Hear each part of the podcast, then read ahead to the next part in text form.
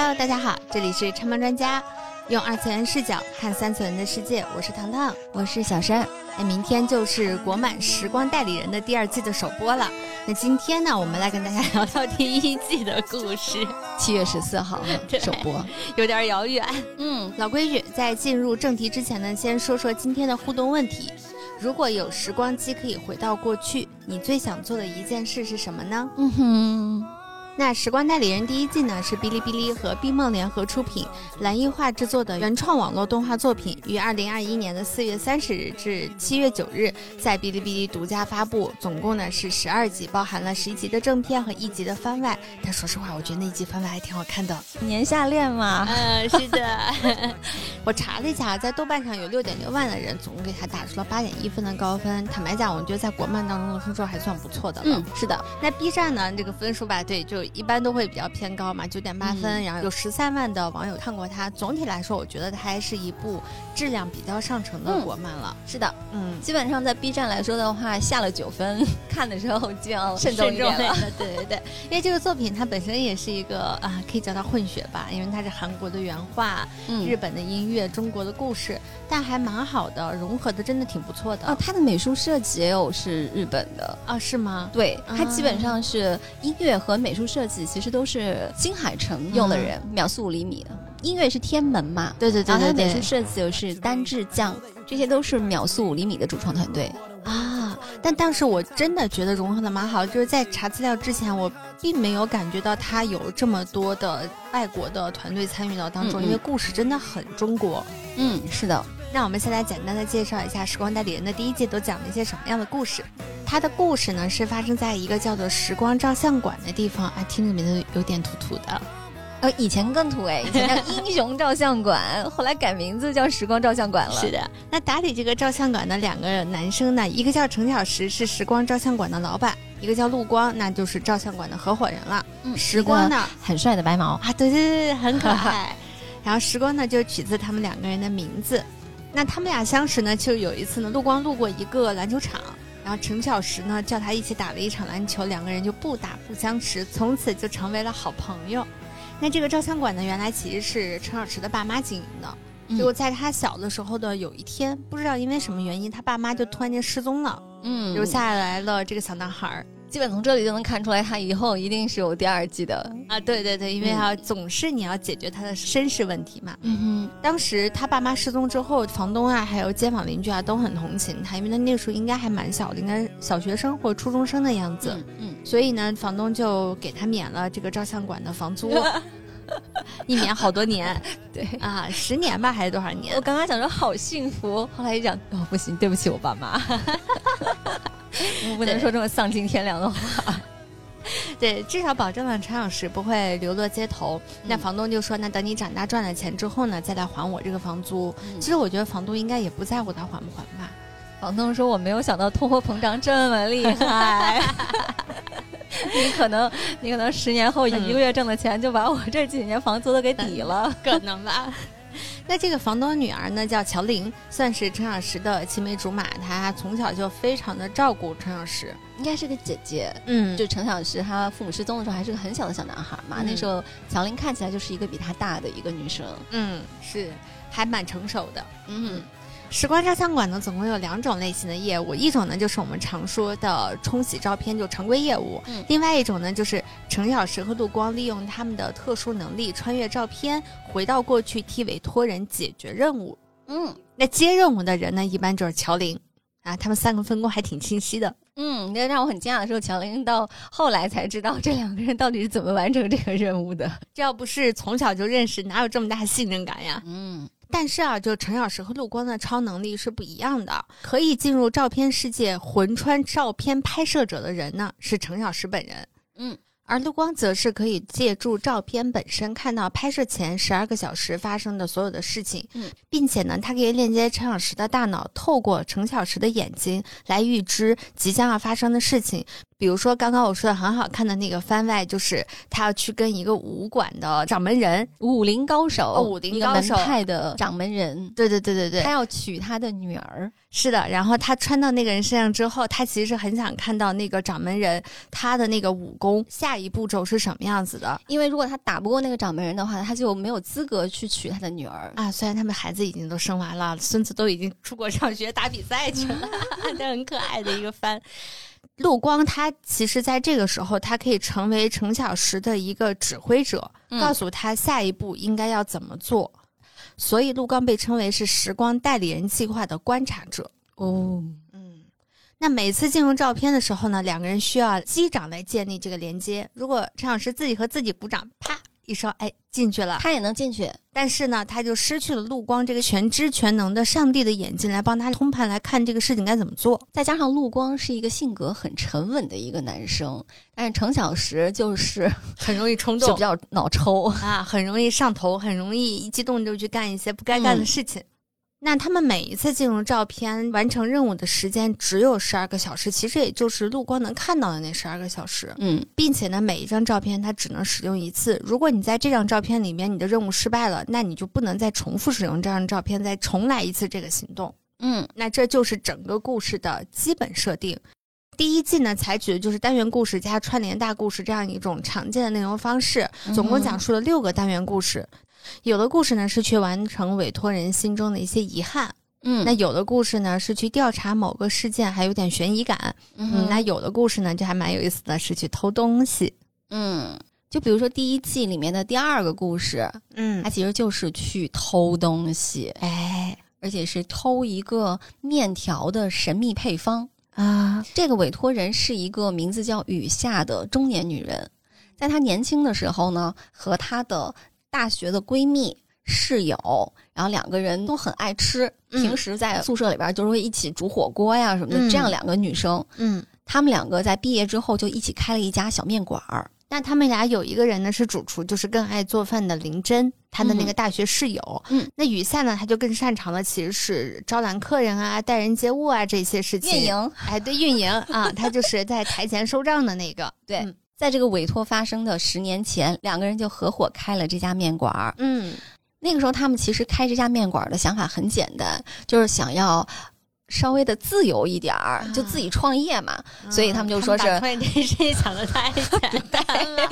什么？啊开半年，歇半年，年，我曾经也有这样不切实际的幻想，直到我们看到身边各路创业的朋友之后，就发现想多了，除非你们家有矿。且不说看别人，你就说咱俩吧，现在 白天晚上的就忙不停。嗯，你给别人打工的时候，你可以，哎，你可以摸鱼你上班摸鱼，朝九晚五，真的是我们现在在创业的阶段就觉得九九六那都是福报，那可真的是福报，我们就是零零七。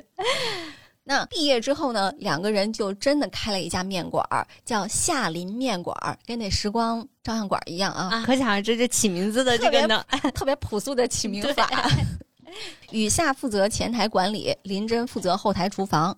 但是招牌汤面的那个调味秘方一直是由林真来保管的。嗯就雨夏他并不知道这个秘方是什么样，每次林真在操作的时候，你感觉好像也神神秘秘的。嗯两个人合伙超过十年了，一直都非常有默契，生意也是蒸蒸日上啊。嗯直到前一段时间，林真突然提出要退出合作，之后雨夏就完全懵逼。你就想象一下，说我跟糖糖说我要退股了，我不跟你干了。不不不，你要在这个时候退股可以理解，就不能理解就是我们挣钱了，我们扩大了，哎，真的哎，哎，产品专家开始赚大钱了，然后你突然说对不起，我要走人了，然后我肯定就傻在那儿了。你你就会觉得你是个傻逼吗？对，放点钱不挣干嘛？你肯定是要把拆漫专家这套模式拿出去复制，自己再开一家当老板。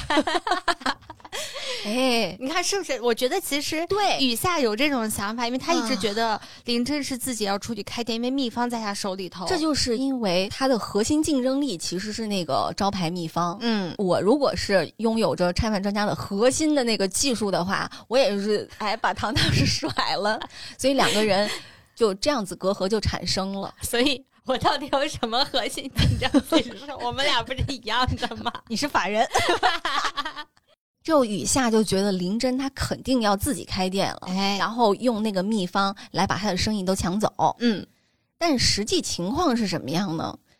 因为两个人在最初开店的时候，第一年他们就在门口拍了一张合影，就开业那一天，对他们就说以后每年的这一天都要在这儿拍合影，但实际上后来就没怎么拍过。再拍一次就是散伙的时候了。对 对，开张和散伙各一张。哎，咱们连开张都没有，还真的是。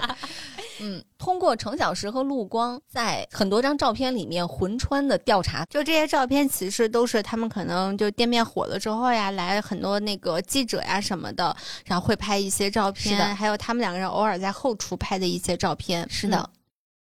那他们就发现，它那个秘方其实是一种叫做香花草的调味料，而这个香花草是雨下老家的传统调料。嗯，这个香花草把它弄碎了以后，加在饭菜里面，它会有一种特殊的香气。这个事情其实是雨下告诉林真的，就是当地他们老家的人做饭都干这事儿。是的。就两个小姑娘第一次实践把香花草加在饭菜里面，其实是就是他们在上大学的时候在宿舍用，其实是电饭锅吧，应该是，哎，反正就是那种会被舍管阿姨没收的 那种东西。他们没有人管，真的是我们那个时候发现没收还有通报批评呢，因为你有可能就把整个楼的那个闸就跳掉了。对，嗯，那那次是在宿舍里面，林真和雨夏煮面条的时候，雨夏拿出来了。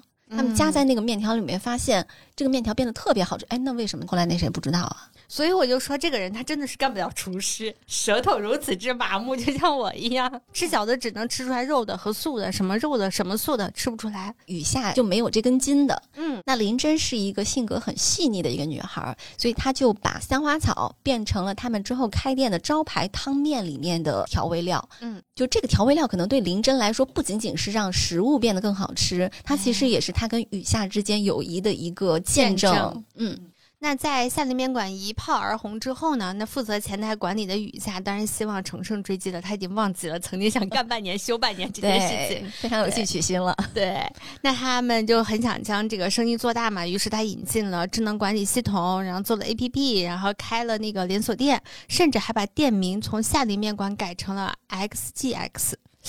没太懂什么意思，好奇怪，难听又难记的名字，没有任何意义，完全不如夏林面馆更好。他能觉得夏林面馆听起来就有点像土土的，就是像那种路边川味炒菜的那种。哎，他可能就是想走网红店那种套路吧。哎，嗯，而这些也就是林真最终决定退出合伙的原因，就是他觉得夏林面馆再也不是夏林面馆了。嗯。嗯，没有了灵魂。是的，林真本人呢，我觉得他是一个没有什么特别大野心的人，他就想在一家小小的面馆里头卖自己和闺蜜的招牌汤面，然后挣一点小小的钱，然后真的就是干的还蛮悠闲的一个状态。到故事结尾的时候，雨夏呢已经知道是他误会了林真，然后知道了所谓的秘方就是香花草，于是他就坐着车回到了自己的老家，然后看到林真居然在他老家。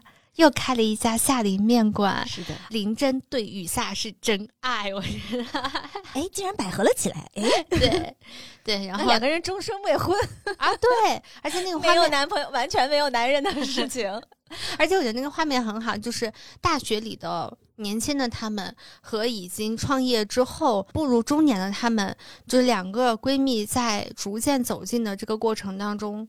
一直在切换这样子的，你就会觉得，就那么短短的几秒钟的镜头，你看到了这十年间他们发生的所有的事情。这个地方就是一个时间上的 bug 了。嗯啊，是怎么可能有人十年老的那个样子？俩人得是博士毕业吧？博士毕业再开面馆，然后再过个十年才可能进入中年吧？所以这个故事呢，有一些细节你不能太多去抠它，因为它还是有一点点 bug 的。但我觉得啊，这个故事还是挺有意思的。就是其实时光代理人他讲的一些更明确，你能够去讲出他是为什么要做这个内容的一些故事，比如说五幺二汶川地震，比如说后面我们。还要讲的一个故事，但是我们选取这个故事，是因为当我们到了我们现在啊中中青年后 青青年后代这个后后时代这个年纪啊，就是你确实会有一些朋友会跟你走散，嗯。它其实这个故事并不复杂，嗯但是我觉得它特别有意思的一点，也就是我们在策划这期节目的时候，糖糖第一个选了这个故事，让我觉得哦，好惊喜啊！嗯它不是一个什么悬疑感很强的呀，或者是里面带一些犯罪啊什么的这些元素，它和它的第一个故事不一样。嗯但是它这个故事，它第一次展示了这个穿照片儿一个特别微妙的一个东西，嗯就是他穿的第一张照片是两个人的合影，那张合影是雨下拍的。当他穿到两个人散伙之前的那张照片的时候，他以为还是穿到雨下身上，但嗯但没有想到那张照片是林真拍的。嗯也就是说，他前面穿的雨下，后面穿了林真，嗯他就串起了这两个人的视角去看待同一件事情。嗯于是他就发现了林真背后的那个秘密，也就是招牌汤面神秘配方的那个秘密，嗯原来是饱含着这两个女孩之间深刻友谊的。嗯那我觉得他其实这个视角转换，就让观众也会有一些惊奇感。嗯比如说刚开始大家带入的就是觉得这个林真这个人哈深藏不露，自己还存了一些小心思，肯定把那个配方给偷偷的给藏起来了。你一直带着这样的想法去看，然后看到这块儿的时候，你突然进入了林真那个视角，你发现真正守住初心的是林真。我选他们啊，嗯有这个双视角原因，但我恰恰觉得这个双视角除了故事以外，是因为这就是我们的生活。哎，这个是不是就像是你之前在聊《跃动青春》的时候，嗯你有聊过？突然有一天，你的朋友他不理你了，嗯或者说是他跟你疏远了，嗯对你冷淡了，嗯，你这个时候你会想很多很多东西。对，但是这个故事呈现给你的就是，你可能想的那些都是错的。是，你有时候你自己观察不到自己这么长时间以来的变化。所以我觉得，如果你看到雨下最后坐车回到老家去找林真那一段的时候，嗯大家应该都能感受得到，雨下找的其实并不是那个秘方。因为嗯我不相信他是直到林真要退出合作的那一刻，他才感受到他们两个之间产生了一些隔阂和变化的。嗯这个隔阂和变化可能很早就有了，只是他自己没有去深究这件事情，嗯他沉迷于 扩大经营这件事情上。嗯那他想找的其实当初可以跟他亲密无间去开店的林真，也想找到的其实更多的是那个迷失在智能管理 APP、网红打卡连锁店背后的那个自己。嗯，对吧？我觉得是找到那个曾经梦想着 干半年歇半年的那个自己。嗯对，所以走到这一块，你再去看双视角的时候，你就能看到很多不一样的东西，而这些东西其实你投射在我们自己的身上，其实是能看到很多在人生当中过往的你的迷茫也好，或者说你去回想自己走到今天这一步，你在回想你曾经大学毕业的时候立下的那些豪言壮语，你会有特别大的分裂感。但是如果让你再重新选择走这么一路，你或许不会说我要奔着那个豪言壮语就去了，我要真当科学家，我瞎说啊，啊，真当个宇航员。我我我大学毕业的梦想是浪迹天涯，哎，对，但是我觉得我们我们虽然不会后悔一路走到今天，但是如果让我们魂穿过去，看到当初的那个自己的话，我们依然会为当初那个自己去感动。这个故事它有一些价值观上的导向，就是雨夏做的是错的，但其实雨夏有不一定做的是错的，只是在这个故事当中，它被定义为错的。嗯，他没有对对错这个问题，对嗯，所以我才会说的是，他其实更想找到是林真和当初自己的那个友谊、亲密无间的那个状态，这才是秘方吧？那个时候我们最开始聊要成立公司的时候，嗯也因为前期很多事情就想了很久，没有最后下决定。那个时候我问帮咱们开公司那个朋友嘛，嗯，他说你们现阶段考虑后面的事情太多了，都是白搭，嗯你只能走一步看一步。如果你们现在决定要一起做，那就先把公司成立起来，嗯做下去。如果你们真的是想要两个人紧密合作的话，任何一个阶段你都是可以去沟通如何重新把两个人的目标合一。是的之前我看网上他们也有在说，好朋友要不要一起开店？啊啊不对 就是 一起好创业朋友能不能一起创业？对，就我跟糖糖虽然是刚开始是同事关系认识的，但是后来我们也有很好的私交，嗯大家都想做一样的事情，于是成立了公司。其实很多事情都给我们敲了警钟的。对。在这个事情上，我们两个是深刻讨论过、达成统一的意见的，就是在任何时候，我们都要对对方有足够的信任。对，而且要坦诚，是的，嗯刚才我们说这个事情不分对错啊，嗯品牌连锁嗯自然有它存在的意义，但是品牌连锁它必然带来的一个就是你你对这个口味是非常有把握的，因为你知道哪家店跟哪家店都差不多。嗯，因为他们要这种统一化的管理嘛，他们所有的嗯配方、是包括材料的配送都是统一的。这不就麦当劳、肯德基吗？啊，对，包括一些什么西少爷啊，什么那这个，别提西少爷，对不起，头疼。因为他们都是那种一包一包封好的。对，但是你想，咱们在西安，从小小在西安长大，嗯。那个凉皮儿摊儿就是一个两个大摊子，两个大搪瓷盆儿搁在那儿，你就觉得那个厨师拿着勺子，这儿舀一勺，那儿舀一勺，他可能做的每一份儿都会有些许的差异，嗯但是你会觉得它是一个独特的味道。嗯，就包括在路边那些炒菜，有很多做的老字号，它并不开那么多的连锁，嗯，但是它就是会用那一个大厨。你甚至说你换了一个厨子，我都能吃出来那个味道。嗯，就是那种店是会让人觉得特别有市井气、烟火气。你这么说的话，我就想起来了一个，你应该也很熟那个店了，就是魏家凉皮啊，在我们两个人的家楼下的那个总店哎，总店是在那个边西街吗？啊。边西街就是在南路小学过去之后，边西街那个路口上，可怕了，我这个都不知道。你就去那儿看，它写的是零零零号店还是零零一号店？啊你去看它上面有，就是那个下面有那个数字。那我这个暑假回去我要朝圣去了。对，我觉得魏家凉皮，如果你要是住在北京喜欢吃凉皮肉夹馍的朋友，应该都是嗯知道的。那这个总店呢，它真的就是在我们小的时候，应该还是蛮有名的一家店。我是只管吃，对，因为每那个时候，尤其是夏天，我每次去嗯买凉皮肉夹馍的时候，底下都排大长队，嗯而且非常可怕，就是每个人都提两个大塑料袋儿。然后里面装了十几碗回家，我当时说：“天哪，他们家里面到底有多少人呐？你知道吗？早期的外卖小哥。然后都是大爷，你知道吗？然后你就觉得好好吃哦。然后我最喜欢吃的里面的那个凉皮呢，就是凉角。所以凉角，就是米皮和凉皮搅在一起。啊就是刚开始我也不知道，我发现每个排队群呢我要凉饺。我说什么玩意？然后后来我认真观察了一下，哦，原来是米皮儿和凉皮儿。其实说实话，我是前几年我才分得清楚什么是米皮，就是它那个口感；什么是凉皮儿。小的时候你没有概念，就是凉皮儿有一点半透明的，就是哎宽宽的那个是 完了面皮儿，面面皮儿，然后米皮是米皮儿是白白的，白，白的，然后厚厚的，有点像棍子一样的那种的。嗯，米皮儿更软一些，对对对。然后是的。然后它的肉夹馍呢？啊，我觉得西安肉夹馍就是外地你真的是买不着，是因为它那个啊，就是那个大树墩子是就是切肉那个大树墩子是得有的，北京的 对肉夹馍老汤，北京的肉夹馍也令人绝望。那个肉汤得把那个树墩子给浸出的都是味儿。然后你每次买肉夹馍的时候，我都会跟人家说，我说你给我舀一勺汤在里头。对啊，然后那师傅就非常的好，就几乎每一个师傅都会这样的，给浇一勺汤在里头。反正我特别喜欢看的就是看人家剁我那一份肉夹馍的那个肉，肉然后剁剁剁剁剁，然后他在那个案板上刮一下，然后我就觉得啊，我精华来了。是的，是的，是的，是的，是的。然后完了，那个肉呢还得是，就我爱吃的是肥瘦的啊，我不吃肥的，啊，因为很小的时候我会吃那个纯瘦的，但后来发现、啊，它那个口感真是有点柴。就是嗯肥瘦的话，你不会感觉到特别的腻，但是会让你口感很好，因为它是干的和那个润的是掺和在一起的。樊记腊汁肉夹馍不是在我家对面吗？嗯，嗯嗯都是总店。对对。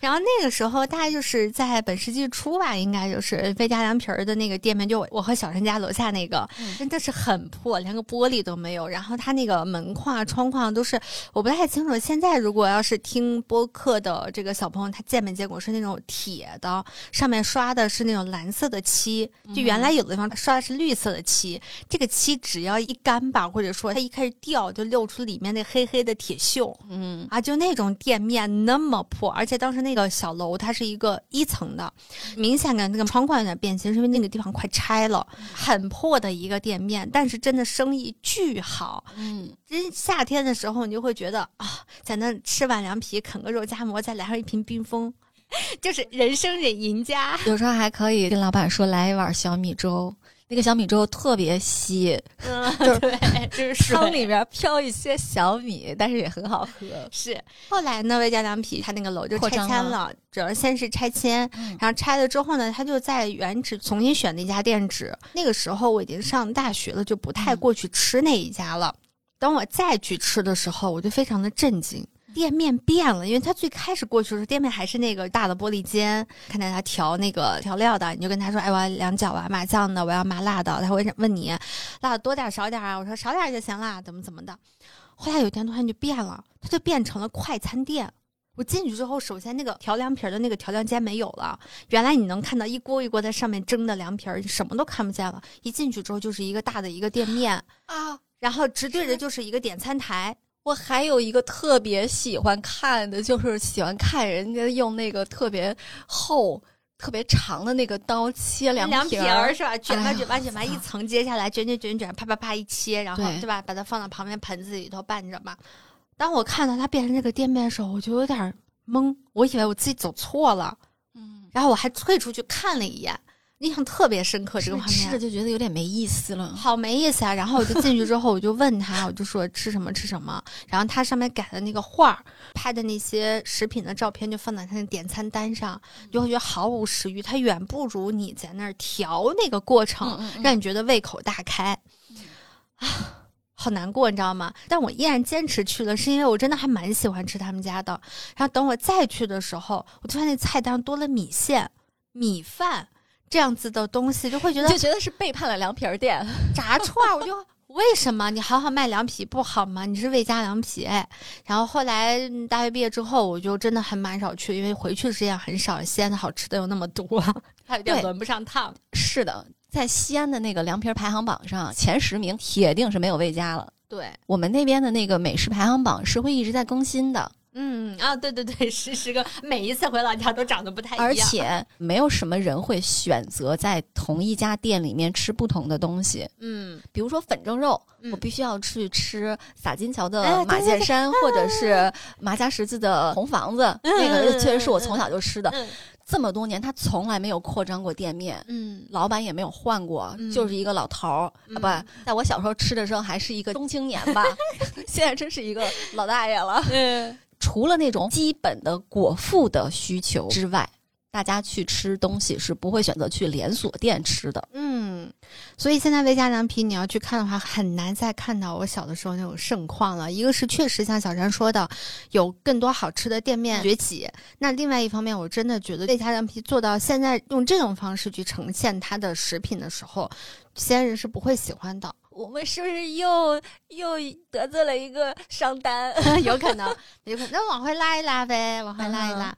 对，嗯，但是啊，我其实对魏家凉皮的感情是非常复杂的。这个复杂，一方面呢，是我真的很很不喜欢他们现在用这样子的方式在西安做这样子的运营。但是另外一方面呢，确实是因为我想在北京吃到不加青椒的肉夹馍实在太少见了。啊有点难是的，然后凉皮呢，就是那个，就是它，因为它那个汁水其实很重要，嗯，就是它那调味料呢，能够是我爱吃的，就是我吃习惯的那样子。老家的味道的话，真的很少。嗯综上所述呢，魏家凉皮居然是一个在北京我唯一能够让我能够一直吃下去的一个凉皮的品牌了，凑合吧。它还不像牛羊肉泡馍，真的是在北京吃的是让人他妈的绝望，真是绝望。我在北京后来改吃的是那个羊杂汤。真的是在外地想吃到家乡菜，实在是一件太难的事情，所以我嗯。其实还蛮感激魏家凉皮的扩张的。如果它不扩张的话，那几年我真的是一到夏天我非常发愁，因为我是一个到夏天非常不爱吃饭的人，尤其是热饭。嗯哼，凉皮就是你可以完美的解决这个问题，它是嗯。温的、还有江水鱼之类的。啊，对，然后啊那个更不要想能买得到了，就是它是温凉的，然后它嗯吃了之后你又不会感觉不舒服，就你的嗯脾胃不会难受。一方面它也酸酸辣辣，对它很开胃就是我的夏天就是靠他们在过活，然后有好多年在魏家凉皮真正意义上做大做强之前，我是没有这个东西可以吃的，所以我就过得很痛苦，所以我很感谢他，但是。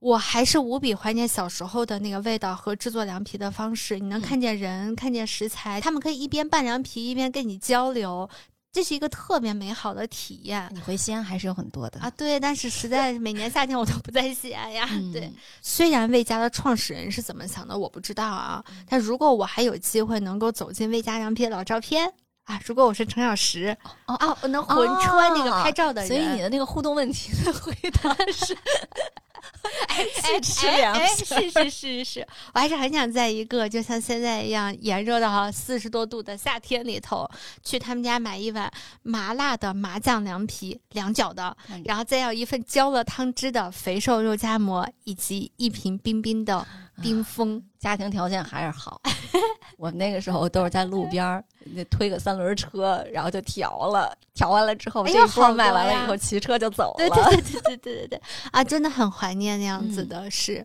所以我才刚刚会说，为什么我不觉得雨下就一定是错的？因为你回过头来看，魏家凉皮他做的是错的吗？你很难评说。我们只是基于说，因为我们是吃他的老用户，我们有了对比。但如果没有老用户，你不是对比，你就觉得他们家味道还挺还挺好的。嗯那他做大做强不好吗？人家多挣钱，对于他们家来讲不是件好事儿吗？嗯，对吧？但是啊，还是很怀念小时候。那下面要讲这个故事呢，其实就还蛮让人难过的。我会觉得要比面馆那个故事要难过得多。嗯哼，这一次呢，陈小石和陆光呢是接到了一个寻人的委托，委托人呢是一个中年男性，他三年前呢和妻子在一个学校旁边开了一家网红的奶茶店，嗯然后店名呢叫豆豆奶茶，嗯很可爱啊。而他们的儿子呢就叫豆豆，大概那小男孩就两三岁的样子，不是很大。嗯，然后有一天呢，就是网红店嘛，店里就特别的繁忙，门口都是排大长队的人。嗯豆豆这个时候呢，就会觉得很无聊，因为小孩子真的他是理解不了你在干什么的。嗯然后他就一直缠着妈妈说：“妈妈，妈妈，你陪我玩呀！”就拿着类似像什么奥特曼之类的玩具，像什么什么超人忘记了。然后妈妈就说：“我很忙，我很忙。”然后店面的顾客呢也会觉得你们家孩子太不懂事儿了，那缠着你都没办法给我做奶做生意还。带什么孩子啊？是啊，啊，这这真的就是哎，太不了解了。对，然后这个时候爸爸呢在后厨，就前面是妈妈在点单，然后后面呢就爸爸在做奶茶，然后爸爸就拿着他手机过来就说，就把类似奥特曼的动画片那个 IP，然后这个 IP，然后就给调出来，就说：“哎，你去外面餐桌上坐着看片子，然后爸爸妈妈等忙完了再来陪你玩儿。”哎，小男孩就开开心心的拿着手机就出去了，嗯然后坐在窗口的斜左方的一个小桌子上。你怎么这么具体？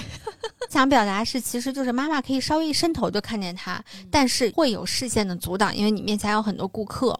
他第一，他不是在店里头的，他是在店门外头的。嗯第二就是他的视线不可能一直看着他的孩子，他需要你伸头这个动作才能看见自己的孩子。结果呢，在一个不留神的状态下，豆豆就不见了。通过程小时和陆光的调查，得知呢，他其实是被一个人贩子给拐卖了。那孩子丢了之后呢，这这个店呢肯定就开不下去了，生意肯定也做不了了。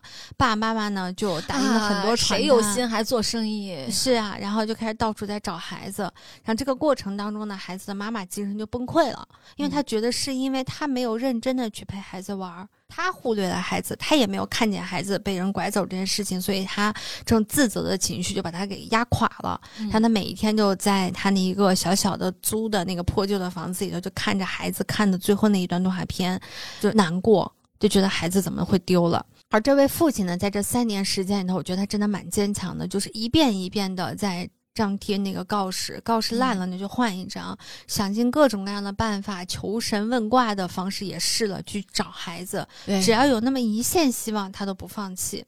在这个过程当中，很多人都会觉得，哎呀，你怎么连这些都信啊？花了那么多冤枉钱。但对于父母来讲，孩子就是到那一刻了，真的什么神仙方说法一句都实施特别现实的话，嗯，就是现在哈，官媒不是还发文吗？呼吁大家就是搞封建迷信，嗯什么算卦呀、什么的，嗯八字啊什么这些。嗯那为什么会这样呢？是因为现在大家确实要面临的境况就是经济不景气，嗯你对未来看不到希望的时候，这些东西是你最后的精神寄托。是我当时第一次看说那里人的时候，我还没孩子呢。那个时候你觉得哦还好啦，然后但是等我现在这个状态，我在看这一段的时候，心情完全不一样。就那个时候，我跟里面很多人的想法是一样的我。觉得你现在去看那个电影《亲爱的孩子》，我不看是要崩了。我不看，我拒绝看这种东西，因为我一定受不了。我真的当时的心情就跟他里面演的很多人的那个对话是一样的，就是你花这么多冤枉钱，你简直就是个大傻子。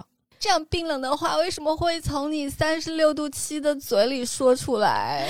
但我觉得可以理解，因为这个世界上，你就是你不经历，你就很难感同身受，你不知道那个痛是什么样子的，你不知道失去希望是什么样子的。那这个爸爸呢，最后呢，他也是经人介绍，为了寻找自己的孩子，来到了时光照相馆。说实话，你说时光照相馆像不像也是个骗子？哎，是不是？如果爸爸不是这种心情的话，他怎么可能来到这个照相馆？如果他足够理智的话，像我刚刚说的，我当初的那个状态样，我是绝对不会来到这儿的。带那个爸爸找上乔林的那个警官，其实也是对这个爸爸是充满了同情的，不然不会接受他这么多年来一直是在通过这个警官找各种各样的线索啊，然后也对他非常耐心。但说实话，那个警官他也不相信时光照相馆能帮到忙。他就是不忍心，马当活马医吧。对对对，那陈小石和陆光呢，就让这位父亲拿到了当时孩子丢失时的那个监控录像。最佳搭档再次上线，不同于以往啊，就是他都魂穿在的是拍照片那个人身上。那个当时他们还很好笑，在说：“哦，我我会不会穿进去以后，我穿成了一个摄像头？因为他这回穿的是监控嘛。结果没有想到，这个陈老师本人进入到了那一段监控当中。”那他在发现人贩子的同时呢，还被当时的乔林给看到了，这也造成了乔林本身是看到人贩子了，结果被打了一个岔，嗯，然后就把这个人给掠过去了。那这个时候我们要往出扯一下，我们先把动画的内容先放在这儿，就想说一下，有一个人，就是如果你关注国内儿童拐卖案件的话，这个人的名字你一定是听过的，嗯，就是梅姨。直到今天为止，警方还是没有找到梅姨这个人，甚至他是不是真的存在，都是要打个问号的。虽然他有两张画像，画的看起来还蛮真的，短头发，然后一个面目还挺狰狞的一个女性。而在动画里面啊，拐走豆豆的那个女人贩子，就长得真的跟那个梅姨的画像是一模一样的。对我觉得他们就借助了梅姨这样一个形象来做了人物设计。根据现在警方掌握的线索来看啊，我们先暂且不讨论梅姨这个人是不是真的存在。嗯，就是梅姨，她是一个六十多岁的一位女性，在拐卖儿童方面呢非常有一手，能够巧妙的避开摄像头和警方的侦查。嗯哼，嗯，然后这一点呢也和动画当中人贩子是一模一样的，因为几乎没有摄像头拍得到梅姨。嗯嗯，所以陈小石虽然进入到了那个监控当中，但是他在这段监控里至始至终也没有看清梅姨长什么样。嗯，画面当中也一直在避免出现梅姨的正脸，嗯，他只是说有个声音，然后有他的脖子以下的就是身体的一个画面。关于梅姨最经典的案件呢，其实是叫申军良苦寻儿子十五年，就是他的孩子丢了一个叫申军良的一个人。但同样是寻子的案件呢，这位父亲在历经十五年之后，终于找到了自己的儿子，算是一个圆满的大结局。但从某种角度来说，错失了孩子十五年，我觉得这个东西是难以想象的一件事情。找不到真的是很悲剧，但是找到了之后也会有很多的悲剧。前两天刷到孙海洋他们一家的一个视频，就是他们刚刚出去游玩过，然后那个弟弟的就是找回这个孩子，他的里面发了一些照片，其实避免发到了他的家人，所以就引发了非常多网友的猜测。我们不讨论这个猜测，这个这件事情对还是不对啊？其实你是能看得出来的，这个孩子他其实还没有跟他的这个原生家庭融入的非常的好。那是肯定的，我觉得太难了。十几年的人生，你我跟我爸妈的家庭还不一定能融入很好呢，更何况分开那么多年。是，所以就是你能感受到的，就是即使包括像申军良，我相信他也会遇到这个问题。他这个东西找到了孩子，这个东西里面有太多让人难受的了。就比如说，我现在要是假设说我的孩子不见了，嗯，那你希望他被卖到的那个家庭对他好，还是对他不好？嗯，你当然希望他能够被善待，嗯，但是如果这个孩子被善待。就有一些孩子，他会凭着自己仅存的那一点记忆去寻找自己的亲生父母。嗯，但如果他是得到了善待，他还会不会来找他的亲生父母？如果大家相认的话，那因为他的养父母也对他倾注了很多的爱。嗯，这个时候他怎么去面对两个家庭？嗯，就我又怎么样去面对另外一个家庭？我还怎么面对一个已经不再把我当成唯一父母的？一个我自己的亲生的孩子，这些东西其实，在《亲爱的孩子》那部电影里面都有。不看，坚决不看。对，所以无论怎么说，人贩子都是该死的。在我的角度来看，就是就是太令人发指了。是。一个恋童癖，一个拐卖妇女儿童的，是都得死。是，那我们再说回到梅姨啊，就因为直到现在，就是今年的四月份，其实有个乌龙新闻，就是说梅姨已经被抓了，还是一个跟拐卖案件相关的一个律师发出来的这个新闻。但后来经过广州警方的确认呢，它其实是个假新闻。嗯。你如果现在去网上去搜索“梅姨”这两个字，它后面写的其实表达意思就是，他现在已经成为一个象征，对一个人贩子的代名词。就你要说这个人是梅姨，就意味着说他是人贩子，其实我觉得有这么样一个形象塑造，也真的是蛮好的。蛮好的，嗯，因为以前你会感觉拐卖儿童的那些人贩子，他是抽有象的，对对对，嗯他是非常分散的。嗯，但是他聚合成一个令人站立的恐怖的，形象，对你就会觉得他特别的真实，是的特别的近。嗯也有很多人说什么一线啊、什么超一线啊这种大城市啊，北上广这样的城市不会发生这种事情，因为到处都是摄像头。嗯但是并不是这样的，嗯，不要觉得这个故事离我们特别远。那我们就说回动画啊，当所有的照片、监控视频都被用掉之后，发现都没有办法找到梅姨的时候，陈老师他们就无意当中想起来，就豆豆在最后不是看动画片吗？嗯他拿爸爸的手机拍了一张他玩具的照片，找的时候发现那一天嗯有一张那个拍的特别歪歪扭扭的 对一张，奇奇怪怪的构图，呃对，对然后这张那个是豆豆拍的，是。然后陈小石就穿到了豆豆的身上，也就是在这一次，他看见了梅姨的长相。嗯啊，原来豆豆其实是被他用药给迷晕了迷晕了，然后带到了一个小旅馆里头。他确实很知道怎么避开摄像头。苏醒后的程小石就在陆光的指引下呢，然后找到了人贩子的身份证啊，这个地方就是谐音梗要上线了。梅姨真名梅皮燕嗯啊，大家就知道这没屁眼儿的意思嘛。嗯就皮是琵琶的皮，艳是艳丽的艳。然后陈小石就利用自己魂穿的一个身份，然后进行了一把装神弄鬼啊，就吓唬这个老妖婆，就说三年之后你必然被抓，那这三年之间你必须。对这个小孩好，你要对豆豆不好，你就等着吧，将来有的你受的。嗯我不知道是不是那些人就是就走夜路走多了，就坏事干尽，所以他们很怕这种东西。要别人来说我的话，说啊，令人难过的是，现实中这种人很可能他是不怕的。是的，但是动画当中怕了，所以陈老师回到现实之后，他们就知道啊，这人是谁，家住在哪，因为有身份证嘛。嗯哼，好，很快呢，他们就把梅姨给抓了，豆豆也重新回到了自己爸妈的身边，嗯算是一个圆满结局。这种就是文艺作品承担的抚慰人心的功能，嗯因为在现实中这个事情是几乎是不可能发生的。是，所以无论如何，就是还是需要大家看好自己的孩子。最近在抖音上有个人迅速窜红，他的窜红的原因不是因为别，就是他太吓人了。他给自己嗯叫人贩子张三，他被一嗯张大脸怼在镜头上，然后你也没有觉得他有什么特殊的打光，你觉得小脸很难承担这个 工作，然后没有什么威慑力。然后完了之后，他说话的时候眼睛里面有股狠劲儿，然后他就跟你讲：“我是人贩子张三，我今天会怎么拐走你家孩子。”特别可怕，你知道吗？而且他讲的很真，他告诉你他会在什么情况下如何筛选一个目标，如何把这小孩抢走，如何让你能够束手无策，永远找不见这个孩子。嗯，害怕。对，就底下人所有都说这是抖音上我最怕的一个男人，然后 嗯对，但我觉得啊，当然人家是一个好人啦，他其实目的就是想告诉你说，你要如何在日常生活当中要提高警惕，能够照顾好自己的孩子。我觉得这也是蛮好的一件事情。嗯，推荐大家使用那个牵引绳。嗯，对，虽然它很像拴狗绳，但它真的很有用。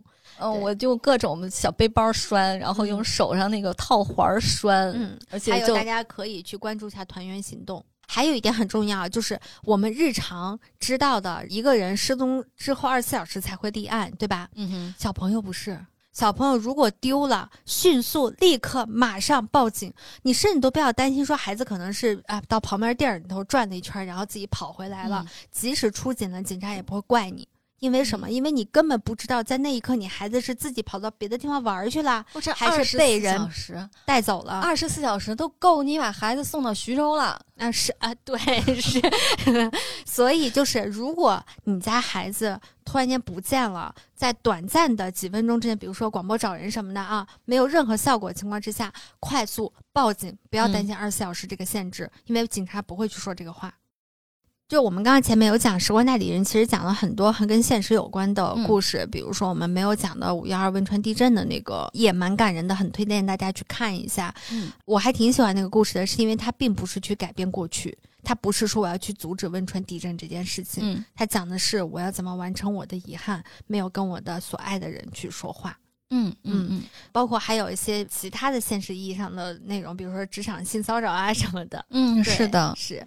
那既然时光代理人最主要的设定就是男主他具有通过照片穿越时空回到过去的能力，那我们今天主要其实是想来跟大家聊一聊坐着时光机回到过去这个话题。在我们开启时光机的穿越之前啊，我们想来先聊聊时间机器这件事，就是你做什么样的机器，你回到过去。大家最熟悉的时光机应该就是哆啦 A 梦的小抽屉。就你要说时光机，大家第一反应就是这个嘛。然后我就去溯源了一下，就是第一个关于时间机器和时间旅行的故事，其实是一八八一年就有了。嗯哼，它是刊登在《纽约太阳报》上一个由爱华·佩奇·米歇尔创作的小说，叫做《倒转的时钟》。嗯，但是他那个啊，他我觉得就是很多人就很矛盾，就说要不要把它比作时光机，因为嗯它其实是通过拨那个钟表的那个表盘，它嗯倒着拨呢，就可以把人送到过去。嗯啊，但所以大家会对于说他是不是时间旅行这件事情，他有一个问号。但是它嗯确实是第一个阐述这个理念和概念的一部作品。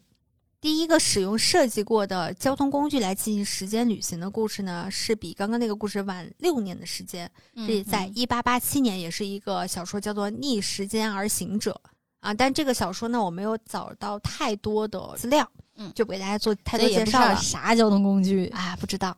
那大家更为熟悉的呢，其实是乔治·威尔斯在一八九五年写的这个故事，叫做《时间机器》，就是明确提出了时间机器这个概念，然后后让时间旅行的概念被普及起来了。它不是说你通过某个交通工具穿回去，而是它有一个专门的机器机械设计的。是的。再往后就大家非常熟悉的、非常非常熟悉的《回到未来》了。是的。啊小陈很喜欢的作品。是的，是的，看过很多很多很多很多遍的。对这个过程当中，其实还有大大小小的这个作品，我们就不一一给大家梳理了啊。嗯再往后就是，当大家脑洞打开之后，你就会发现万物皆可穿越。嗯。啊，它都可以成为那个钥匙门，嗯。嗯，是吧？比如说啊，夏日时光机里的那个空调。嗯哼。啊，然后那个哆啦 A 梦就多了，什么是那个小抽屉、时光腰带、时光照相机，还有什么时空间更换机、时光圈和时光取物器。老天爷啊，哆啦 A 梦可真多它就不能用一个吗？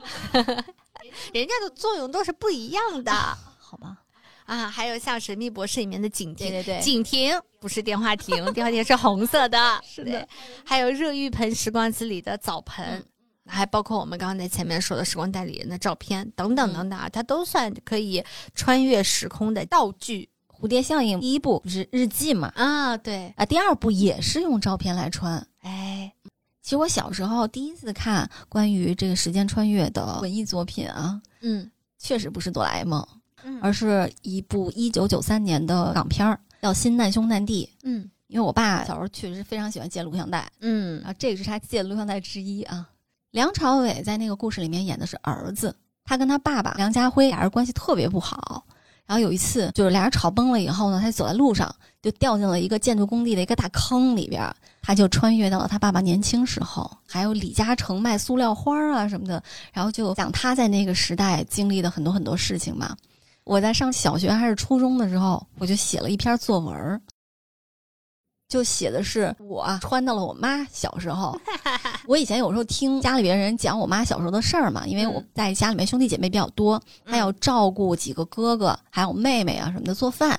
小时候饿肚子的时候，家里边堆的那个柴火顶上放了一个大锅，那个锅里边放的是晒的红薯干儿。嗯但是他太饿了，然后个子小小的，他就往上爬，想要去够那个红薯干儿吃，然后整个柴火堆倒下来了，砸在他身上。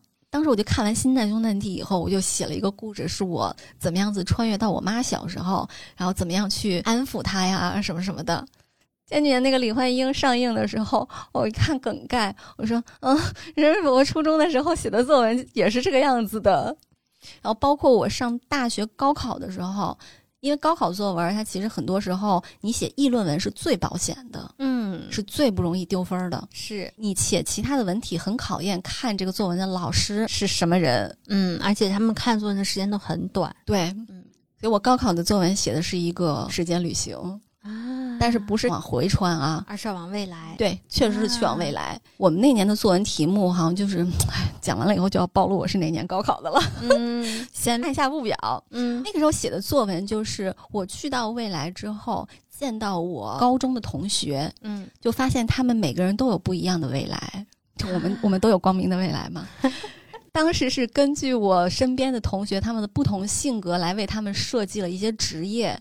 最让我震惊的是，多年以后我发现他们确实有一些人是从事了我写的那个职业的。就其实我是特别特别特别喜欢这个题材的，就是时间旅行，不管是往前还是往后穿，嗯，可能也是源于我最爱最爱最爱的一部科幻电影啊。就刚刚说到回到未来，回到未来，嗯把一张碟快要看烂的那种。这这件事情呢，就是从我跟小川当同事的那一天起，我就知道了。对的，而且我女儿看的第一部科幻电影也是《回到未来》，嗯是我跟她一起看的。嗯我要把我特别爱的电影分享给她。她其实可以说是流行文化里面的非常非常重要的一个 IP 了。是，它的汽车，嗯还有那个布朗博士的那个形象，嗯，还有有那个字，对，包括他第二部以后，他们去到未来那种什么会飞的滑板呀，还有那个他穿的那个鞋，对，那个鞋最后真的有复刻出来的，嗯。就包括在二零一五年，嗯。就是那一天，国外有很多的媒体都发了那个信息，嗯。就是说我们来到了回到未未来的那一天。畅想未来的那一天。是，但是这个电影给我最大、最大、最大的一个启发啊，我是第一次知道了它里面有一个不。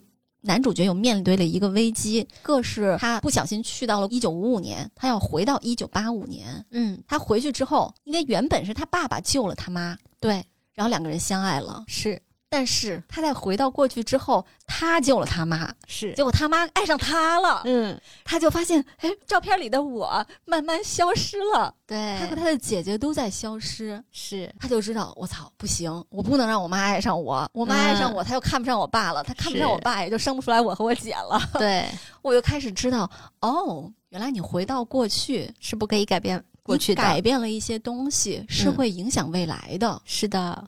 所以这个呢，就走到了我们下面要讨论这个话题，就是关于穿越时间旅行的法则问题。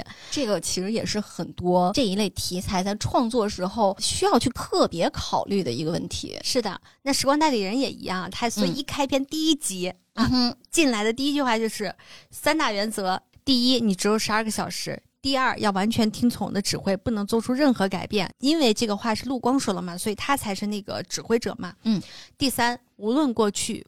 不问将来，就是嗯你不要去管过去怎么样了，你也不要去操心将来是什么，你就干好你当下这十二个小时的事儿就行了。这三个规则你说完了以后呢，这个故事里面它就必然要破坏这三个规则。啊，对，为什么会有这个法则啊？其实就刚刚小陈说的那个，叫做祖父悖论。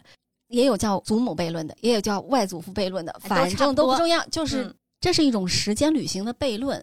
这个悖论最早是法国科幻小说作家赫内·巴赫扎维勒在他1943年创作的小说《不小心的旅行者》里面提出的。他设定了一个场景，就是假如你回到过去，在自己父亲出生前把自己的祖父母杀死，但是这个举动会产生一系列矛盾的情况。你回到过去杀了你年轻的祖父，祖父死了就没有父亲，没有父亲也不会有你。那么是谁杀了这个祖父？哎，这哎就是问题了。根据这个祖父悖论，通常会有两种方法来处理。一个是说你回到过去，但是不能改变过去的任何情况，因为你改变了过去的情况，你的未来会完全不一样。这个东西其实在《回到未来二》里面，它就有表现。嗯。虽然他妈没有爱上他，他也顺利的出生了，嗯。但是在二里面，那个大反派在跟踪他的时候，发现了有这个时间机器，于是他就拿了一本若干年的体育年鉴，嗯。回到了一九五五年，嗯。送给了年轻时候的自己。嗯，所以男主角他再次回到一九八五年的时候，发现我操，这个反派变成了巨富，嗯因为他通过买那些体育赛事的结果，他变成了一个特别有钱的人，然后他们家生活的更丧了。嗯。那还有一种就是平行宇宙，哎，也就是说，你如果在那个重要的时间节点做了一些改变的话，那么从那个节点开始就会分裂出来两个宇宙。嗯嗯，那这个我们已经在蜘蛛侠平行宇宙里面看了很多了。是的，是的，是而且平行宇宙确实是一个非常难讲的一个东西。是的，但是呢，如果要是你只遵从于祖父悖论这一件事情那，就嗯意味着时间旅行是不可能的，就它就没有办法存在了。你无论如何，你都是回到过去的，或者去到了未来。它就有可能会产生各种各样的影响。那就回到了时光代理人它里面的那个第二个法则，就是什么都不能干嘛。对，嗯，但陈老师就不是这种人嘛。那，有没有办法来解决这个问题呢？或者说能够破除掉祖父悖论的这个逻辑呢？其实是有的。我查一些资料啊，就是说从物理理论上，其实时间旅行是存在的，但是哲学层面呢，我们确实是被祖父悖论所束缚着。但澳大利亚昆士兰大学的两位研究人员呢，通过数学建模呢得出的结论呢，是可以破除这个祖父悖论对我们的束缚。也就是说，即使能回到过去，你也无法。改变已经发生的事情。举个例子啊，就是在疫情发生的时候，就是前几年的时候，大家其实一直都在想这个问题，就说：哎呀，我要是能够回到二零一九年年底，我一定可以阻止零号病人，我一定可以让那个飞往病原地的航班延误，然后我一定可以什么把那些什么蝙蝠都已经杀光殆尽。咱们不去讨论新冠病毒到底从何而来啊，不做这些讨论，我们就说举一些大家常规去说的一些话。嗯，但其实疫情还是发生了，为什么？因为你就来自于疫情已经发生结束的那个时代。嗯这个事儿已经必然是发生了，你是无法阻止它的。就你想阻止五天前的你不要踩在一个香蕉皮上滑一跤，但嗯其实滑一跤这个事情已经存在了，你已经滑过了，所以你是无法阻止这件事情它发生的。所以说，嗯即使你到了过去，你也是无法改变过去的。其实这一点在在时光代理人上也是有呈现的，尤其是在五幺二那集特别明显，就是你可能能改变一些小的时间节点，比如说我今天中午是吃凉皮儿还是吃米饭，我可能能改变，但是我跟凉皮儿过不去了。对，但是我今天是不是来录音了这件事情是无法改变的，哇，原来来不来录音，在你的人生中是一个重要的节点。因为这期节目已经在播出了。想给大家说清楚，就是有一些事情它即使改变了，也并不影响你的人生重大节点发生的变化。总体上来说，这个过去是没有变的。就有一些，就真的你今天穿黄衣服还是粉衣服这种事情，真的没有那么重要。而且太多电影告诉我们，嗯如果你试图回到过去改变一些事情的话，嗯，只会让事情变得越来越糟，越来越糟，还不。如就是原来那个样子得了就参呢。见蝴蝶效应吧。对对对，所以呢，按照这两个科学家说的这个理论来讲啊，我们是可以破除掉祖父悖论这件事情的。我们就可以放心大胆的去时间旅行，我们甚至可以去影响时间旅行当中你看到的那个人，他是穿红衣服、黄衣服，是吃米饭还是吃面条，其实没有那么那么重要了。嗯那当然啦，它会带来一个问题，就是我们真的没有办法改变历史嗯啊，这彻底粉碎了人类的这个痴心妄想。嗯哼，嗯，那狂如妄自大。那既然我们已经扫清了这个理论上的障碍啊，那就让我们看看，当我们回到过去之后，我们都想做什么？除了吃凉皮以外，嗯 对我们都想做些什么，以及我们都能做些什么。那之前我们其实，在拆漫听友群里已经发起过了一次这样子的问题接龙，就是如果有时光机可以回到过去，你最想做的一件事情是什么？这个也是我们在节目开头提问，今天来听我们节目的这些听友们的。你们一样可以在评论区聊起来呀，可以给我们写你们想回去干的一件事情是什么。那我们在群里头得到的答案真的还蛮有意思的嗯啊，还蛮惊喜的。插一句嘴啊，我们现在基本上每一期节目，我们都会有相应的在节目当中提出的问题，会发在群头做接龙。嗯，真的还能收获很多很多很多惊喜。等我们再攒一攒呢，我们就把这些内容拿出来给大家做一期节目，还挺可爱的好。像平时不是很喜欢闲聊的朋友们，然后也会在参加接龙的时候突然冒出来。而且说的很有质量。嗯嗯，那我们下面要念的这些内容呢，已经是在群里头得到过大家的授权的。嗯，那先说我自己啊，嗯哼给给大家打个样，就我其实特别想回到三年前。就如果大家听过《铃芽之旅》那一集的话，应该是知道我姥姥在今年大年初一因为新冠疫情已经过世了嘛。嗯，那如果是我有这个功能的话，我我想回到三年前。跟我姥姥说，你要好好吃饭，因为她从三年前开始，她就不怎么好好吃饭了，她会嗯刻意的少吃很多东西，我也不知道为什么。我想让他好好吃饭来增强他的抵抗力。如果他之后走到新冠这一天的话，他有更多的能量来对抗这个病毒。虽然未必能够改变这个结果啊，但我依然奢望于改变一下这个结果。但也许这个可能就是我们刚刚说的，你没有办法改变的人生重大节点。糖糖是希望他的亲人的生命能够延长。嗯我想改变的这个事情是跟我自己有关的。在《铃芽之旅》那一期，我也说了，我舅舅在我上大学的时候，大三的时候去世了。嗯但其实我高考完，我就知道他已经生病了嘛。嗯那三年期间吧，我好像不是太经常去看他，嗯也就是在一些家庭聚会的时候会在一起吃饭啊什么的。如果我能回到过去，我能每个星期都去看他，会不会更好一些？嗯，没有很经常去看他，不是因为别的原因，是因为我有点儿不知道该怎么面对。对，有点儿接接受不了，我不知道怎么样在那种情况下处理我的情绪。嗯，你是完成遗憾那一卦的。嗯，对，嗯就我会觉得很遗憾，因为病的发展的过程是没有办法改变的，对，他还是会在哪一天去世的。嗯但只是说我们两个是不是能在他生前给他一些安慰，因为我舅舅确实对我很好。那群里面另外一个叫魔心的一个网友，他说他想回到开学那天，在火车站拦下去投海的同学，当时寻常，不知道竟然是最后一面。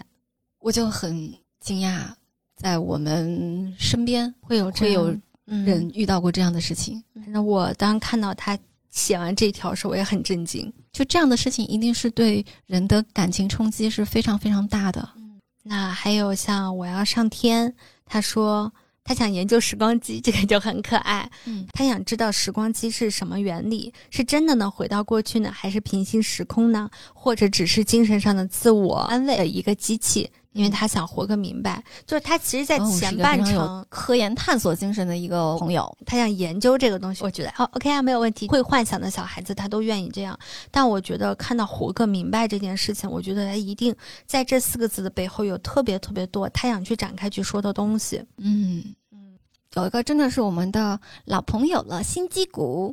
嗯他说他想做个单身一辈子的女生，因为我之前一直认为他是男生。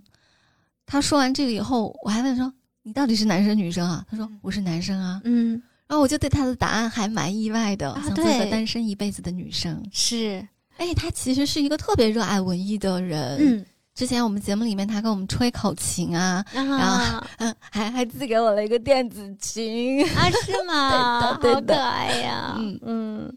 那接下来就是我们大家都很熟悉的小七，我们在之前的节目当中也反复的 Q 过她。甜妹小七，对，然后她说她想回到高考后报个理工类大学，从十八岁开始培养运动习惯，做个能量满格的人，我其实觉得她现在能量也很满格，超级满格，嗯 也是很可爱、很热爱动漫作品的一个妹子。嗯，打游戏也打得特别好。嗯，毛毛说他想重新体验每一天。我不知道为什么，你知道吗？他虽然没有说具体的事情，但他其实和刚刚我说的活个明白有异曲同工之处，就是生活当中的点点滴滴都想重新经历、重新感受。嗯，不知道为什么，就还蛮戳中我的内心的。还有弯弯，他说他想举办一个赛事，把时光机作为噱头和奖品，以上面的问题作为参赛题目，公开大家的答案，选出我觉得最令人遗憾的那个故事的主人公，把时光机送给他。哦吼，好想走个后门啊，能送我吗？是真的是，他不是想为自己做一件什么事情哎，嗯就他是一个很有好奇心的人。嗯，因为重点是大家要分享出来自己人生中很遗憾的事情，然后他再决定啊，我让你们谁回去完成心愿。对呀、嗯，然后那下一个呢，像遥远，那遥远我觉得跟他也也挺像的，就是他不想回到过去，嗯哼。他想看看时间的尽头。那那就应该跟神秘博士一起、对呀、我想说啊，你去看《神秘博士》那一集吧，老 老精彩了，就宇就什么都没有了，是的。一切归于零。下一个朋友回答这个问题的时候，让我们发现了他正在经历人生一个很重要的时间点。嗯他的名字叫 Tsunami。他说：“今天大学毕业，如果回到过去，我想在中学为即将上大学的自己规划未来，了解了解各类专业学什么，工作前景怎么样，在大学为即将工作的自己做同样的事。我所在的环境缺少的并不是好的老师，而是好的导师。”哇哈哈！那天他说完这段话之后，在群里引发了巨大的讨论。对的，我觉得大家可能都会对现在自己的选择和曾经自己的选择没有办法把它贴合在一起，是有很大的遗憾的。嗯或者说，当我们工作很多年之后，你再回过头来看自己曾经学业时代的很多选择的时候，是有特别特别多的遗憾和希望自己能够去规避的一些错误的道路吧，算是。嗯嗯，他正好是处在大学毕业这个时间节点上，尤其他面临的这个时间太难了，太难太了难了，太不知道该怎么说。我觉得这就少很令人心酸啊！他是美好的大学四年，一年是在外边儿的，对，其他三年都是在学校里边儿待着的。是的。然后出来之后要面临一个全世界经济 下行的这样子的一个状况，就是真的是又。又崩溃，又迷茫，你又不知道自己该怎么办。而他的老师，我相信也没有什么太多在这个层面上的经历，说实话，大部分的大学都是这样的。所以很难真的有人给他提供很好的帮助，能够给他指点迷津，告诉他你现在应该干什么。嗯我觉得，甚至这个干什么都不一定是什么具体的事情，嗯，而是说你要怎么面对现在这样一个复杂的又很丧又看不到希望的一个状况。嗯这块儿我多扯两句啊，就是你知道，在我们综艺行业写案子想要成功，所谓的成功就是要被拍出来。嗯我不知道你们编剧行业是一个什么样的比例啊？我们曾经测算过，我们有一年，我们当时还在公司里面啊写了大概一百九十多个案子，嗯哼，最后成了一个。我们那一批的基本上都觉得这个比例是很正常的事情，就是有成有败，然后能成一个，今年拍上两个项目，然后能够把大家自己养活，就是一件很正常的事儿。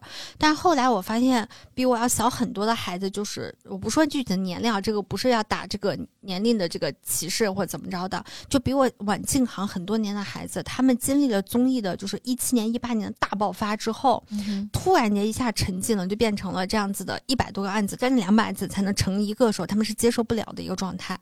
那段时间他们就过得很丧，会天天拉着我聊，说姐，你告诉我，我们写了这么多案子，一个都不成，我们该怎么办？哎，我那个时候其实你知道吗？就是我的心态就是，我觉得这很正常，但是我现人生的常态啊。但是我现在回过头来，我才发现啊，当我去跟他说这些是常态的时候，我是不能理解他们的，他们也不能理解我说的这句话。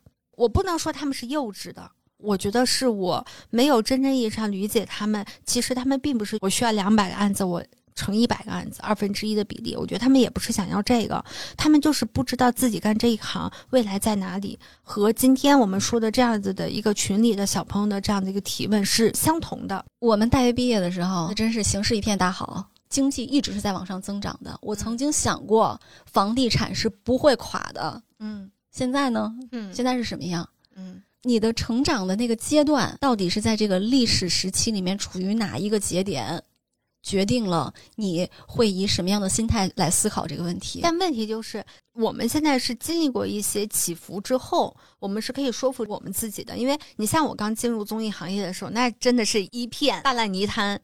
你想一一年、一二年时候，那是什么状态？还没有真人秀呢。对吧？国内还没有真人秀呢，所以我是伴随这样起步，然后新媒体的冲击，传统行业、电视行业的没落，我是经历过这些事情的，所以我可以有这样的想法。但对于很多年轻人，他们是没有的，他们一上来就让他们面临一个非常糟糕的一个状态，你让他们怎么理解所谓的是一个大的历史长河当中的某一些爆点被大家认为的常态，他们是理解不了这个东西的。我们不能去说他们有问题，就是你不知道该怎么跟他们把这些事情解释的很清楚。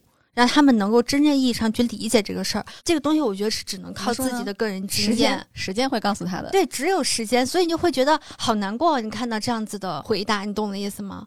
就是我看到他这样回答，你就会真的就像你说的，很心酸、很难过。就是你知道他们可能会在很长一段时间之内是找不到那个目标的。我我可能还不如他，我真不如他，因为我跟他学一个专业的，嗯人家好歹是大学里边儿还是好好学过的，嗯并且以后可能还打算从事这方面工作的。嗯我上大学的时候我就知道我不喜欢这个专业。嗯我毕了业以后，我找工作的时候有很多机会，我临门一脚我就不想干了，因为我扪心自问，我不喜欢这个东西。嗯那个时候很简单，就是一个朋友，他跟我说：“那你喜欢什么啊？”我喜欢电影啊，影视这方面吗？他就说：“那你就去喜欢的那个行业找一个工作，不管这份工作是什么。”然后我就去应聘做了影视公司的前台，所以我的人生中的来北京的第一份工作是一个前台小妹。嗯从前台大概两个月的时间，我就去做技术审查了，就是接触到内容，虽然只是非常末端的技术审查，就是保证你送出去的东西是能够正常播出的。那我给大家解释一下，就是你没有漏针掉帧，然后声音没没有问题，画面没有问题，字幕没有问题，没有错对字，是不是负责 内容审查？是，所以必须得给他们解释一下，对可能不是很清楚。而且我审的那个东西是非常可怕的一个节奏极其缓慢的一个儿童节目，就整个人就很崩溃，而且你要肩负责任呀，因为你是这个东西送出去的最后一道把关的那个人，嗯经常是睡不着觉的那种。然后我大概干了四个月的时候，在这个期间就瞅准了这个公司里边最有能力的一个人，抓住了机会给他写邮件，表达了我对这个节目有什么样的想法。然后他就真的很喜欢我，他就把我从那个地方调出来了，调去做真正的节目本身了。我们虽然可能面对很多很糟糕的情况，你想说的就是我们要想办法但是你去找到那个要找点，你如果找到你真正喜欢做的事情的话，不管你之前在大学期间学的是什么专业，那些沉没成本你都可以不算。但是你有了你自己喜欢的事儿，你就能够去突破很多的困难。嗯，我觉得真的是整体大环境的问题，就会让大家觉得很绝望。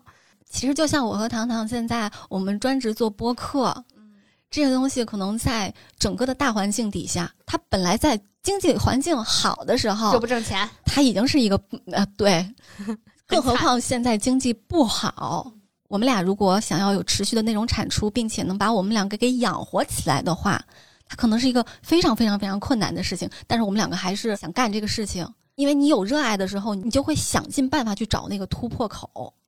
所以就是需要一些方法，需要一些人，大家一起和自己的努力嗯去找到这样子的突破口。嗯我们可能提供的是一个方法，而且是我们也是摔了无数个跟头，跌了无数跤，流了无数的眼泪。我我这两年少多了，就是曾经啊，就是我刚工作的那两三年，哎呦老天爷呀，经常晚上回家哇哇大哭。我不知道你有没有，反正我有，就是有太多太多事情是你根本没有能力去处理的。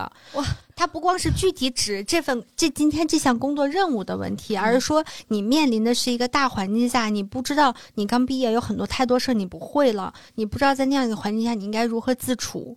你应该如何把每一件事儿办到你想要的那样子的一个状态？确实都会有很多非常艰难的时候，比如说我要工作四十几个小时不能睡觉，哎，太多了，然后真的是走在路上，走着走着睡着飘了，那种，嗯，走着走着睡着了，然后一闭眼睛就撞在了公交站牌上。哎，好多啊，还有那种就剪片子，剪着剪着整个人崩了，嗯。然后去楼下花坛哭了半个小时，嗯。回来继续坐在那儿剪，是。因为你不能不干。所以就这个过程就是很难嘛，但我们还是依然希望能够传递给大家一些希望本身，嗯就是你是有可能突破这个节点的，无论是突破你自己现在这样一个嗯迷茫的状态，还是说在一个相对没有那么好的大环境里头去找到一个你觉得还比较舒服的一个路子。嗯但是并不是说你一定得进取、得积极、得怎么样，没有关系。如果你觉得这段时间你就是很不舒服，你需要的就是放空自己，那你就放空自己就好了我需。要躺，我就躺一躺也没有关系、啊。是，的，是的，是的。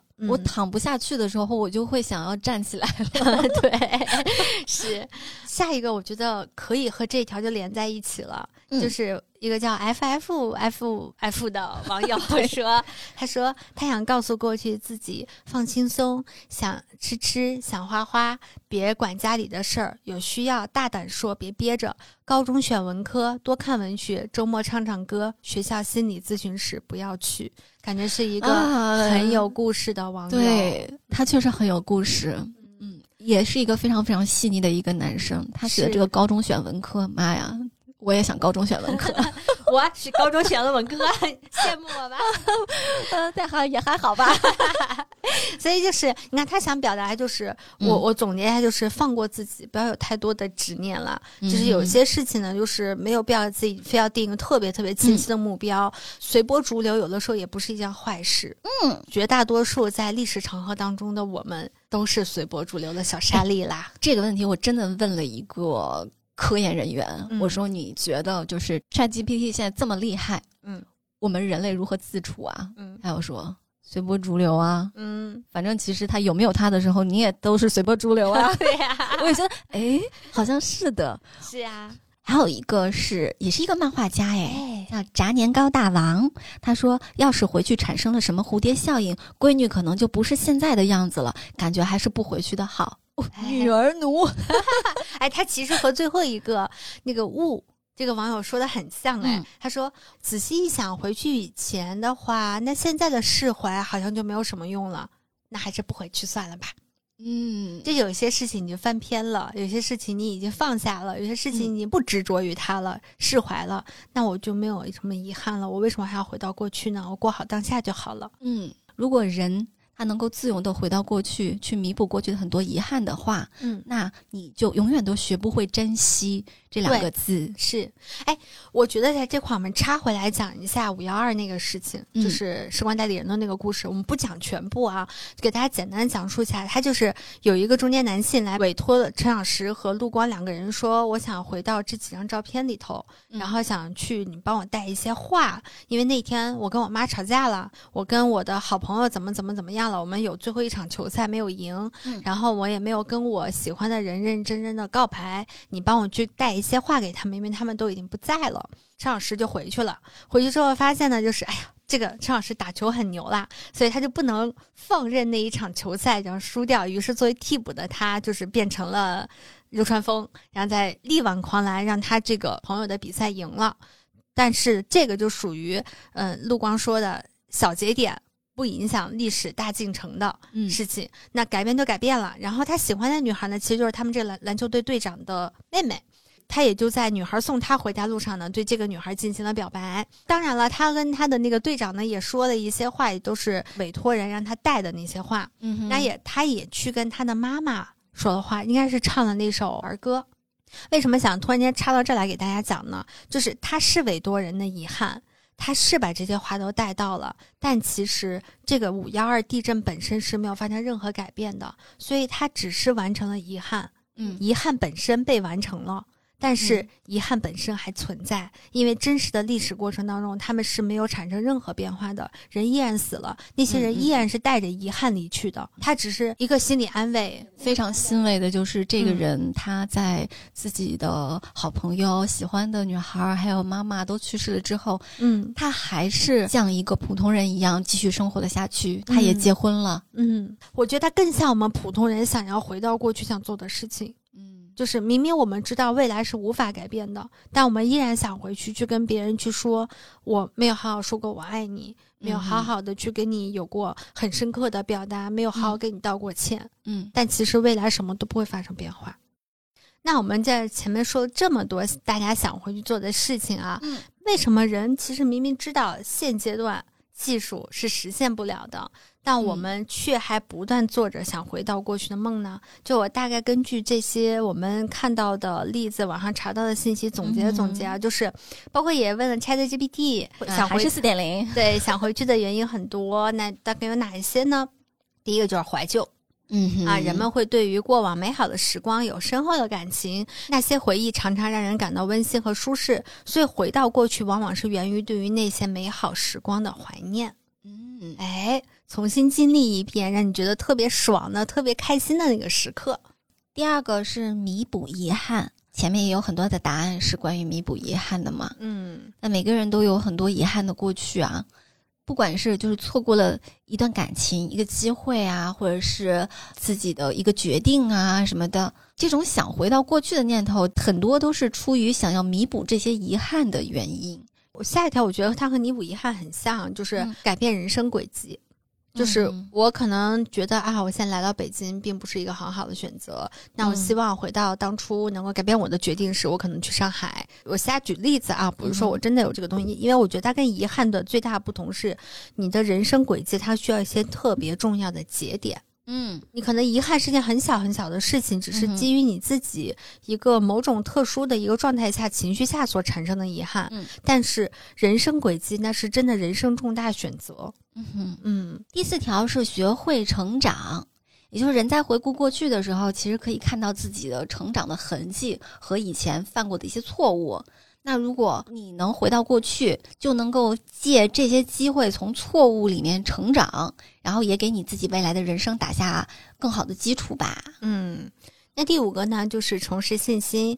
人们想回到过去的原因可能有很多，真的嗯是这样。这个原因让我觉得非常的特别。是我当时看到之后，我就嗯，惊了一下，就是是，其实说白了就是你需要过往的美好来给你赋能，对，来来抚慰你现在一个非常糟糕的一个状态。嗯，这个我突然想起来，在《头脑特工队》里面就有这么一段画面，大概就是那个小女孩很丧，我不太记得具体的信息了啊。然后那个头脑特工队就把她小的时候啊，对对对对对，就是他记得是他打冰球还怎么样荣誉的瞬间，就是丧的那个瞬间，但是其实大脑把她的那个荣誉的瞬间，还有大家给他鼓掌的那些瞬间都给调动出来了，告诉你说，你看，其实你是很棒的，嗯，然后所以你不要对现在有很多不满，也不要害怕未来，你的未来是可期的，嗯。嗯，就很棒。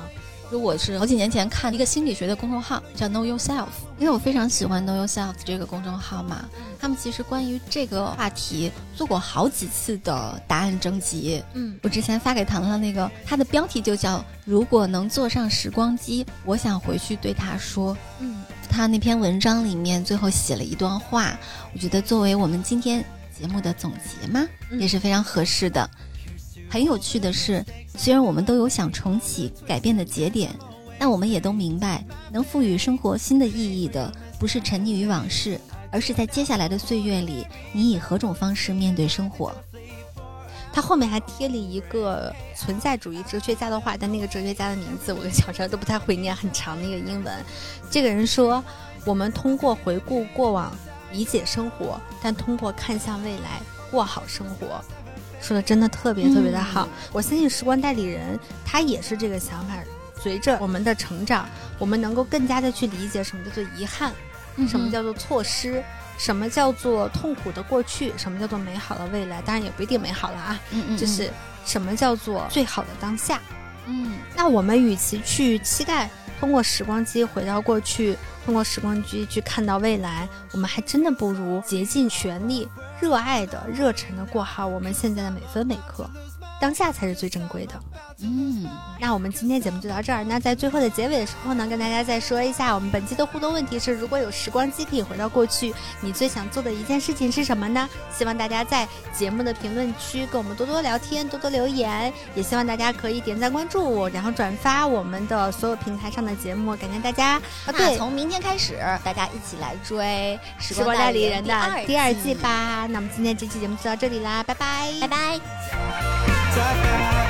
사.